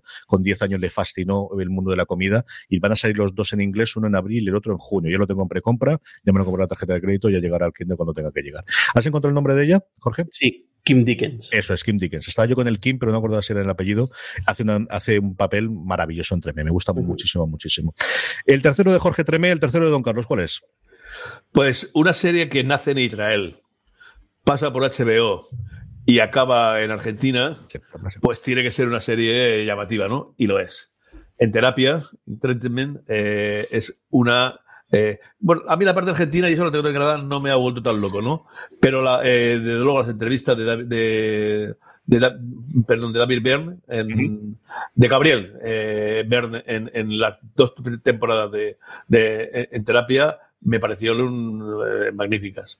Cinco personajes, él los vas re- recogiendo semana a semana, vas entrando en ellos, vas haciéndote parte de- del psicoanálisis, al mismo tiempo descubres que él también necesita tener ese psicoanálisis, eh, todo en 20 minutitos para que no, no, no gastar un poco. Cuando llega a Argentina, pues ya ve, ya se hace un poco más argentino, ¿viste? Y entonces ya eh, se enrolla un poquito más. Pero bueno, eh, una, una, cosa llamativa, que ya digo que nació en Inglaterra, siendo, eh, perdón, en Inglaterra, en Israel, siendo. Lo- Estuvo tres temporadas, creo que fueron en, en HBO, y luego se hizo una, una, una serie argentina.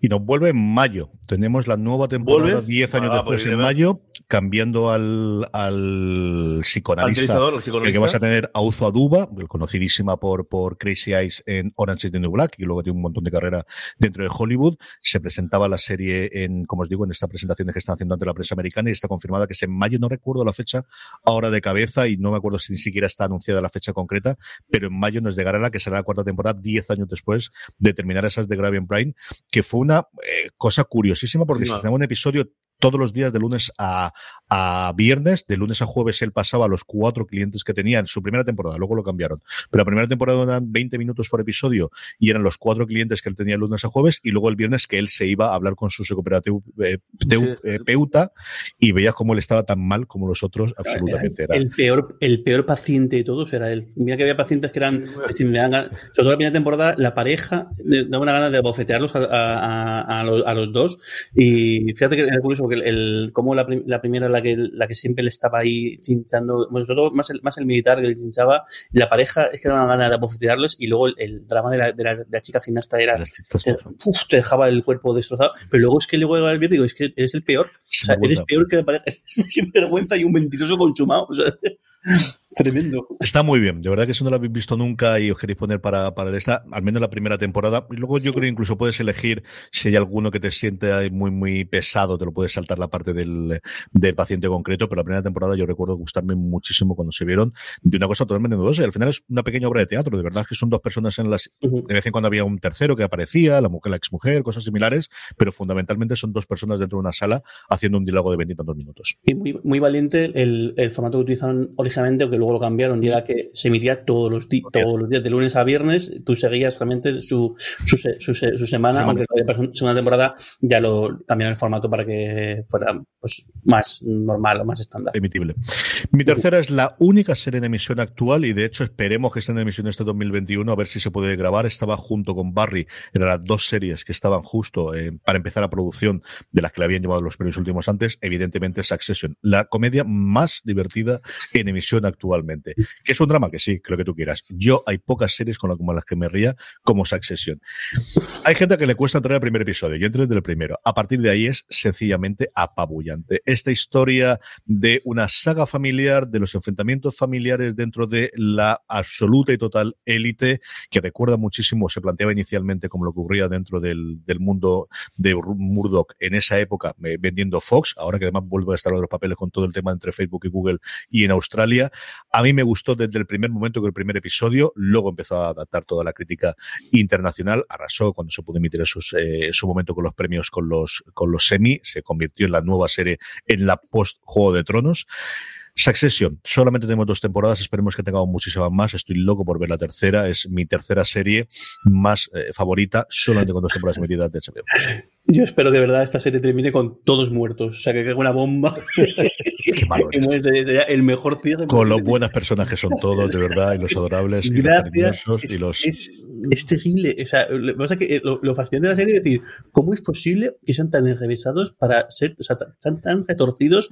Tanto, o sea, además me hace mucha gracia porque yo creo que el peor de todos es el, es el, el marido de Siobhan, que es el único que no es de, no viene de familia, o sea, de millonarios y es el peor de todo. Es el luego rico. Y, y que necesita claro, corregir.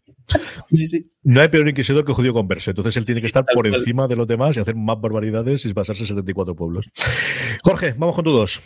Mi 2 es una miniserie que nació un poco con, con, pues con pena y con, y con, tristeza porque estaba llamada a ser otra cosa, eh, pero que luego resultó ser una grandísima, grandísima serie porque era una, cuenta una grandísima historia. Eh, The Night Of, que era el proyecto que iba a protagonizar Gandolfini eh, después de, de, los, de, los Sopranos y que hizo alguna, yo creo que sí que hizo alguna cosa en, películas y, demás, pero este era el gran proyecto que además pues estaba puesto un, poco un poco en bandeja otra vez hacer el otra vez en, en, HBO y encima pues eso, una historia que el, el que pitaba muy muy muy bien pero que su falle el fallecimiento de, hizo que se, se, parara. En principio, además, cuando se decidió retomarlo, eh, sonó, y yo creo que incluso llegó a firmar eh, Robert De Niro, mm. eh, hacerse con su papel. Finalmente Robert De Niro no pudo hacerlo y le hizo un, un John Turturro que lo borda. Es espectacular el, el, el, papel, el papel que hace. Una historia de, de un chaval que, pues, parece ser que va a estar en el, sitio menos oportuno, en el momento menos indicado y acaba con sus huesos en, en, en la cárcel y como un abogado pues muy de bajo nivel, muy de en plan busca el, de tratar salir adelante como, como, como, pueda, se hace con su, su caso y como pues, la historia de ese paso por, por, la cárcel, cómo le cambia por completo y cómo es capaz de aplastar, machacar una vida por completo en, en apenas eh, semanas. A mí me fascinó esta, esta, serie. Y también otra que desde el principio, con la música de arranque ya, ya te metía en situa situación y pues, un ejercicio, yo solo creo que Turro es absolutamente magistral, aunque muchísimas más eh, interpretaciones que merecen mucho, mucho la pena. Eh, creo que fueron ocho episodios, si me equivoco, ocho episodios. Eh, si no la habéis visto, muy, muy recomendable. Y con un final que te deja decir, hostia, igual esto no es lo que yo pensaba hasta, ahora. Muy bien, muy buena. Sí. Riz Ahmed, yo creo que lo primero que hizo aquí es una adaptación de una serie original inglesa, que, que, también me han hablado muy bien de ella, y es una serie que aquí en España tardó en llegar porque fue justo cuando iba a desembarcar a HBO España, la estrenaron en, en, primavera cuando ya está anunciado y entonces la reservaron hasta el final, con lo cual yo creo que aquí eh, se estrenó toda de golpe en vez de semana a semana y creo que creó menos conversación en España de lo que había hecho originalmente en Estados Unidos. Es una serie que últimamente se ha vuelto a hablar bastante más de ella con el paso del tiempo y se habló incluso en su momento de hacer algo como, como con True Detective de hacer nuevas temporadas o de hacer nuevas historias alrededor de este, de este marchamo. The Night of es la segunda serie de Jorge Navas sobre HBO. Don Carlos, ¿cuál es la tuya? Pues una, una serie suave y tranquilita con que elijo sobre todo por los por los actores, ¿no? A mí desde que vi una, una, una deliciosa película que no me acuerdo ahora eh, el nombre exactamente, pero que trataba sobre un soldado inglés en, en en el conflicto de Irlanda del Norte, ahora os acordaréis seguro, Forrest Whitaker me parece un actor impresionante. Y luego cuando lo vimos de comisario en nuestra querida serie, también. Bueno, pues eh, él actúa en un, para mí, una cosa maravillosa, una delicatessen, que es el padrino de Harlem. Si además eh, le añades pues eh, a Chas Palmintieri y al enorme Vincent Donofrio, pues tienes una, una serie que, que, que, eh, sí, desde luego no va a ser eh, dirigida para niños, va, va a, a, no es para descansar un momento ni para tener una, una pero es una, una, una, gran serie. Cuenta la historia pues, de, un, eh, de, de, un, de un gáster famoso en Estados Unidos eh, negro, pero además tiene la, virtud de, unir pues esas cosas que tienen, que yo hablo de los blancos oscuros, ¿no? De, cómo eh, este, este, este matón pues también tuvo relaciones con ni más ni menos que con, con Malcolm X y cómo fue amigo de algunos congresistas de la mm, Clayton Powell, que fue de los decisivos en algunas de las decisiones, de las pocas decisiones progresistas que tiene la legislación americana. Yo creo que muy enganchada, muy, muy un, con una atmósfera y un ambiente muy similar a World War Empire y, creo que no ha acabado aún la de, de, de, de, estar viva, que continuará la serie. Es una serie original de Epix, que es cierto que, como dice Don Carlos, aquí la tiene HBO España y es la que la trajo, y que con los nombres que tiene a mí me extrañó, desde luego, que no tuviese mucho más seco del que hay. Se, se comentó un poquito, pero poco más. Jorge, ¿tú has visto algo de esta? No, no me suena nada, de hecho. Pero impresionante, Jorge. Era impresionante. Yo vi los dos primeros, me gustaron, pero no sé qué tiene. Ya vi un par de series. Hay otra que recuerdo yo recientemente, no me acuerdo en qué cadena era original, que creo que también dejó aquí HBO España eh, de policías en, en, en, en, Boston, y mira que lo tiene todo, una cosa policíaca y de Boston, y que también no sé por qué leche, no me llamó. Esta yo vi los dos primeros y la tengo ahí pendiente de volver a hacerla, es él está en la cárcel y sale mucho tiempo después y tiene que volver a hacerse con, con Harlem, eh, en un Harlem que ha cambiado mientras él está en la cárcel y que él no acaba de comprender y, que lo acaba de manejar, después de estar 10 años en la cárcel. Mi dos, bueno, pues está muy fácil, The Wire. Eh, The Wire, yo creo que cuando es buena no hay nada como ella, especialmente la cuarta temporada. Y yo creo que aquí eh, depende de cada uno y aquellos que hemos tratado algo de educación, yo directamente en la universidad y luego por, por cercanía con mi padre y con mi madre, con los críos de colegio, con los críos de instituto. Yo la cuarta es una temporada que te destruye emocionalmente. O sea, que hay momentos en los que destrozas, ya lo ocurrió con la primera. Creo que la quinta es la temporada más floja, con diferencia, y muchos de los comentarios y entrevistas que he visto después es la obsesión que tuvo en ese momento Simon de escribir solamente él y de hacerlo yo creo con diferencia de la quinta. Creo que es mucho más irregular que, que otra de las grandes series de HBO, la que me guardaré yo al, para el final, ¿no? Pero creo que cuando es bien, cuando es buena, no hay más. Creo que al final, en la crítica de los últimos tiempos, ya sea porque se ha puesto de moda decir que te gusta de Wire, ya sea porque al final tienes que comprar alguna, sea porque fue muy minoritaria, porque no es una serie que, que tuvo éxito. Los Soprano tuvo éxito, Los Seis de Nueva York tuvo éxito, True Blood tuvo éxito cuando se emitió. Eh, estas sí que lo tuvieron, ¿de acuerdo?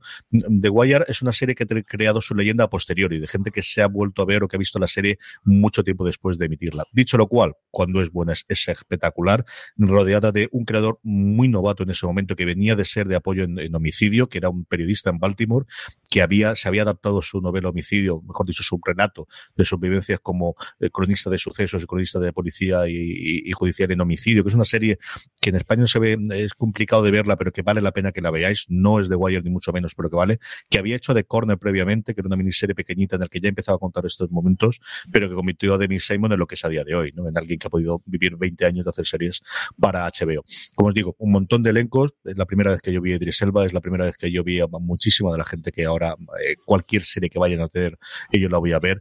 Y The Wire, pues absolutamente todo yo creo que está dicho. Así que mi serie número dos favorita de HBO de todos los tiempos es The Wire. Jorge, o bajo escucha, como se decía que en España cuando hablamos de ella hace ya 13 añitos. Jorge, vamos con la última. ¿Cuál es la que encabeza tu top?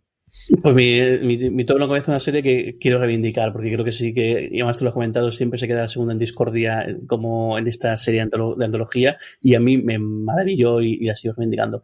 The Pacific. Esta continuación de, de, Van, Brothers, Brothers, que la diferencia de Band Brothers es que sí que hay dos momentos, o sea, dos, o dos hilos temporales, que es la instrucción y luego el despliegue en el, en el campo, un poco recuerda a la chaqueta metálica. Aquí sí que eh, cambia bastante. O sea, creo que son más que una serie con un hilo continuado, son episodios sueltos sobre, sobre lo que es el frente del Pacífico y con cosas que quieran contar de, y especialmente cosas que normalmente no se cuentan en, en la, en ningún tipo de película o de, serie eh, bélica. El cómo es un día de permiso, el cómo es el bautismo de fuego de, de unos novatos, el cómo es el hecho de que alguien eh, alcance cierta notoriedad, cierta fama y si lo que hagan es llevárselo de vuelta para animar a la gente a, que, se, a que se aliste y luego eh, creo que cuenta como pocas el nivel de la, degradación del ser humano, el, cómo llega un momento en el cual estás tan pasado de vueltas que hace cualquier tipo de atrocidad y que parece que no te, no te afecta. Yo creo que aquí siempre la, la escena que subo que, que recordarás eh, durante parte del, del, del, asedio eh, con, como alguien se puede a jugar a, encestar con piedras en, en, cierto sitio. Eh, no sé, a mí me fascinó este, este, esta serie. Igual eh, utilizaba también los recursos del, de Band Pro desde empezaba la serie con el episodio con los testimonios de, de alguna persona que, que, sí que participó. No sé si en, el tema de eh, ahora en streaming, se, yo creo que no aparecen estos testimonios, igual están como, como extras, pero no sí, que sal, sí que salían y creo que los DVDs también salía como, como tal. Y sé, yo la reivindico como o al nivel de, de, de. Es diferente, distinto, las historias son, son bastante distintas eso porque va cogiendo trocitos de, de todos lados en lugar de en un hilo eh, tan, tan continuado, pero merece mucho la pena. Estos 10 episodios que conformaron The Pacific y que ahora, aunque no en HBO, tendremos afortunadamente esa tercera temporada que lleva tanto, tanto tiempo también en, en, en proyecto. Totalmente. Yo recuerdo llegar a ella, antes cuando, cuando lo comentaba, hablaba de ellos, a Jane Basdale, que, que, era uno de los dos protagonistas que nos decían que venía a hacer Rubicon, que es una serie que cuando hagamos MC, yo os digo yo que va a estar muy alto porque a mí me fascinó, me encantó esa serie. Y luego es la primera vez que yo vi a Rami Malek, antes de que sea el Rami Malek que conocemos ahora, de ganar todos los Emmy, de ganar el Oscar en su momento por, por, por meterse dentro de la piel del cantante de Queen, es decir, eh, la primera vez y sale, si no recuerdo mal, solamente un episodio que es el antepenúltimo, recuerdo de cabeza, que es un, el, si al final que sacar un episodio único dentro de Pacific, yo creo que es el más redondo de, de, todos, aunque es una historia prácticamente independiente, como ocurre también en un episodio de, de Hermanos de Sangre, en el que tenemos un episodio en el que prácticamente puede ser independiente con personajes que solo salen de ese episodio. De Pacific es la uno de Jorge, don Carlos, ¿cuál es tu uno? Pues eh, una recomendación, y además no sé si recordás si fue tuya o de alguien, porque yo dije, a mí, francamente, esto del oeste no me vuelve loco, quitando alguna cosita de Clint Eastwood y tal. Y yo qué sé, una serie así, mm, bueno, me pondré a verla. Y vi Did Gold y me dejó alucinado, ¿no? Vaya pedazo de serie. Vaya pedazo de actor, que luego lo, he seguido en, en, todo lo que ha habido y qué brutalidad de, realidad, ¿no? Que, que, que, eso sí que fue el oeste americano con toda seguridad y no, la, incluso las cosas bonitas que nos cuentan un poco, ¿no? Una serie bestial que, por cierto, eh, hasta hace un par de años se comentaba de que podía volver a, a o acabar con una película. Acabó con la película. Se estrenó 10 ¿Eh? años después, lograron hacer la película, la estrenaron hace un año y medio. Pero que, que continuaría luego posiblemente con, con, con quizás con, con, algunas, con una serie más, pero vamos, yo creo que también está bien. Aquí se, se queda en el recuerdo pues de, de, de, de una serie redonda, una serie redonda, eh, durísima no es tampoco traer una serie para, para ver relajado el, el viernes por la tarde, ¿no? Eh, sino para comprender un poco, pues, lo, cómo, cómo es el, el alma humana, en, el género humano en, en esas situaciones difíciles, que incluso en esa situación e incluso en gente tan peculiar como la que sale ahí, pues algún destello de bondad, ves y algún destello de humanidad, ves y de colaboración, ¿no? Y, y una conquista del oeste, o un, lo que, digamos, el nacimiento de la nación de Griffith, pero contado de, de, desde luego de otra forma. Sí, tenemos a Shane haciendo de Seal Schwerenger, que es uno de los malos o personajes grises, yo creo, clásicos de la televisión desde entonces. Tenemos el, el origen del mito de Timothy Olyphant con, con el sombrero de cowboy que luego ha repetido hasta la saciedad, más recientemente en The Mandalorian, que al final lo que está haciendo es volver a interpretar a ese personaje, pero es que, pues eso, cuando quieres un vaquero, ¿qué tienes? Pues lo quieres de cierta edad, tienes a Kevin Costner, y si lo quieres de, de otra determinada edad, pues llamas a Timothy Olyphant. Y era, yo creo que también durante la primera década del 2000 siempre se hablaba del conjunto de Los Soprano por encima y luego hablas de The Wire, de Deadwood y de Dos metros bajo tierra y luego la leyenda de The Wire ha hecho que quizás estas hayan quedado un poquito por abajo. Yo creo que, se comenta mucho menos de lo que hay, aunque volvió a ver una cierta revitalización ahora con la película, que al final bien, pero sin pasarse después de, pues eso, es muy complicado después de 10 años diciendo que vas a hacer la película, mucho tendría que ser para que, para que revolucionase alguna cosa. Mi uno, para sorpresa de nadie, Los Soprano. Y yo al final, nuevamente, con todo el mito y toda la aura de mito que tiene de hoy de Wire, vuelvo a reivindicar Los Soprano. Vale la pena muchísimo que la veáis.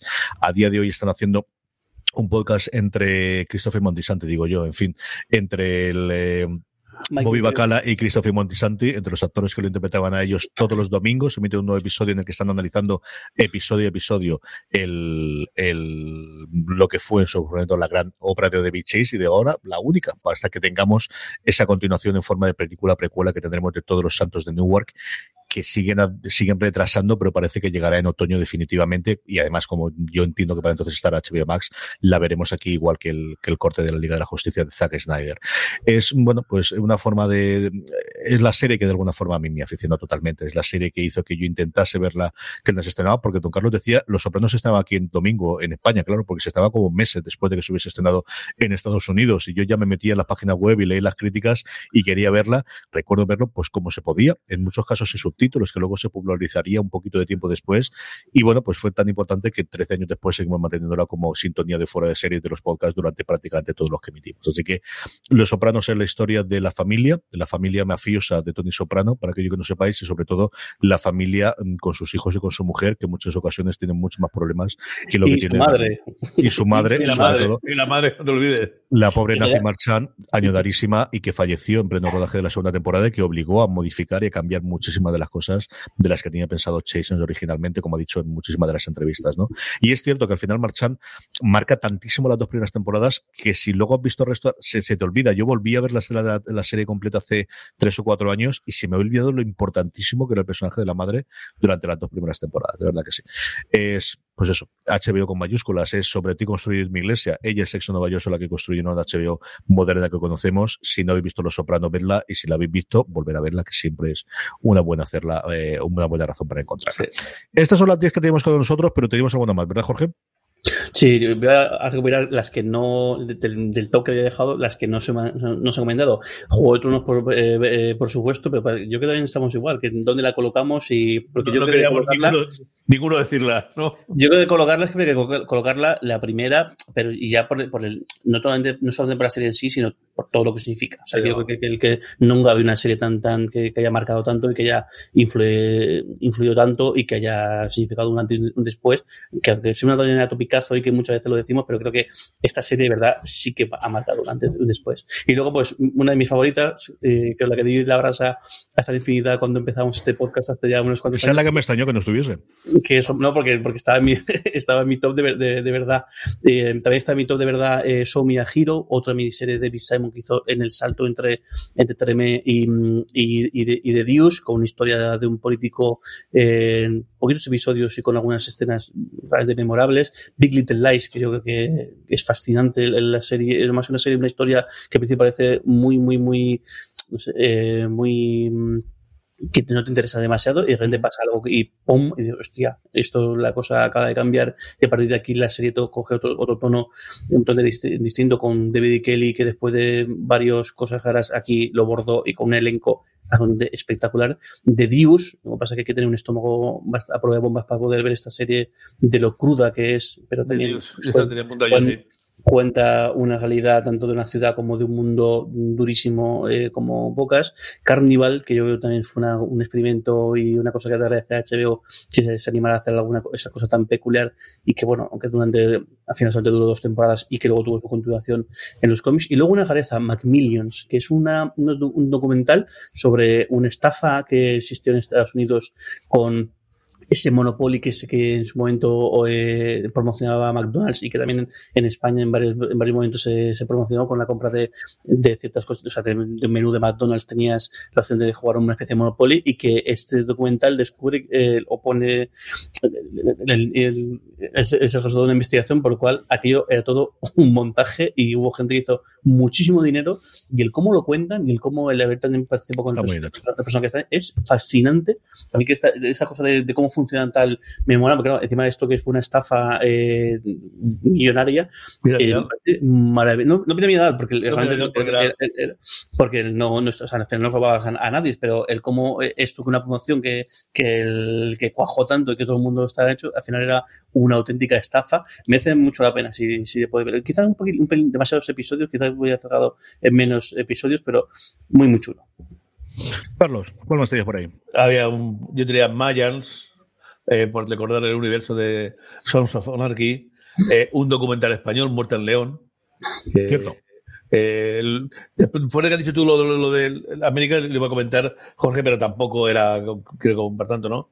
All Boys, The Newsroom, eh, ya sé que a ti la, la segunda temporada no, no, te gustó mucho, Carlos José. No, eh, eh, eh, Show Me an Hero, que ese sí que te gustó, ¿no? Mm. Eh, para Harlem tengo por aquí Devs y Counterport como, como ciencia ficción. Sí. Al final, lo que me ocurre es eso. Devs y Counterpart es cierto que está en HBO España, pero cuando pienso en ella no pienso en producciones de HBO, sino respectivamente Devs es de FX y, y Counterpart es una cosa extrañísima, porque yo creo recordar que era Epics también, igual que la de la de Harlem, si no, yo creo que estarían. Yo tengo varias, ¿no? Tengo desde algunas clásicas como Sigue Soñando, como Cuentos de la Cripta, de, por recordar alguna, por ahí ese hueco lo tenía eh, hasta cierto punto en Ferry Roach y también Fraggle Rock. Eh, la que se me ha olvidado. Ya siempre sabéis que uno de los top 10 se me ha olvidado y esta se me ha olvidado y esta la tendría segura que es VIP. Y al final, pensando en comedias. Mira, pues, también te yo. no sé exactamente por qué, no tengo VIP aquí dentro. Y luego del resto, las todas las hemos nombrado en nuestro top 10 y todos hemos nombrado al final Somi a Giro. Y a mí me parece la mejor serie sobre eh, eso que tiene la política que te atrapa. Eh, yo siempre hablo de esa conversación que tienen en el que por el volver de como sea y de volver a tocar poder lo que es capaz de hacer cualquier persona y de, de, de, meterlo ahí dentro que tiene una Ryder que cuando comenta al, al protagonista, a, a Isaac, que yo creo que es la serie más redonda que le ha quedado David Simon. Yo sé que Jorge es mucho más partidario de Generation Kill. A mí a Giro me fascinó. Y al final es una serie tremendamente pequeñita, que al final es una cosa política, pero muy centrada dentro de un barrio, dentro de una ciudad, perdóname, pequeñita del norte de Nueva York, pero esa eh, parte de atrás de, de, de, la política y sobre todo ese momento de cuando estás fuera del juego, lo que estás dispuesto a hacer por volver a tocar pelo y por volver a tener esa, ese poder que es real, a mí me, realmente me fascinó.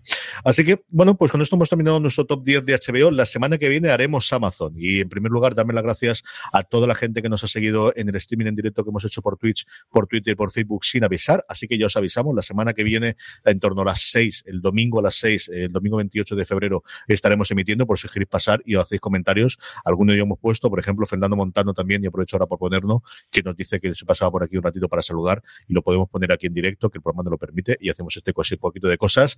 Ese mismo domingo tendremos la cobertura de los Globos de Oro. A lo largo de toda esta semana os comentaremos lo que vamos a hacer en fuera de series para cubrir los Globos de Oro que se celebrarán en horario eh, español de la madrugada del día 28 domingo al lunes 1 de marzo. Hasta entonces, hasta que volvamos en la semana que viene con Amazon, ir haciendo vuestras listas y nos lo vais contando y nos lo vais diciendo. Un abrazo muy fuerte don Jorge Navas, un beso muy fuerte. Un beso muy fuerte. Don Carlos, hasta la semana que viene, un beso muy fuerte. Y a todos vosotros, querida audiencia, gracias por escucharnos, gracias a los que habéis pasado por el directo, gracias a los que nos, escucháis en podcast, gracias por estar ahí. Y recordad, tened muchísimo cuidado fuera. Hasta luego. Hasta luego.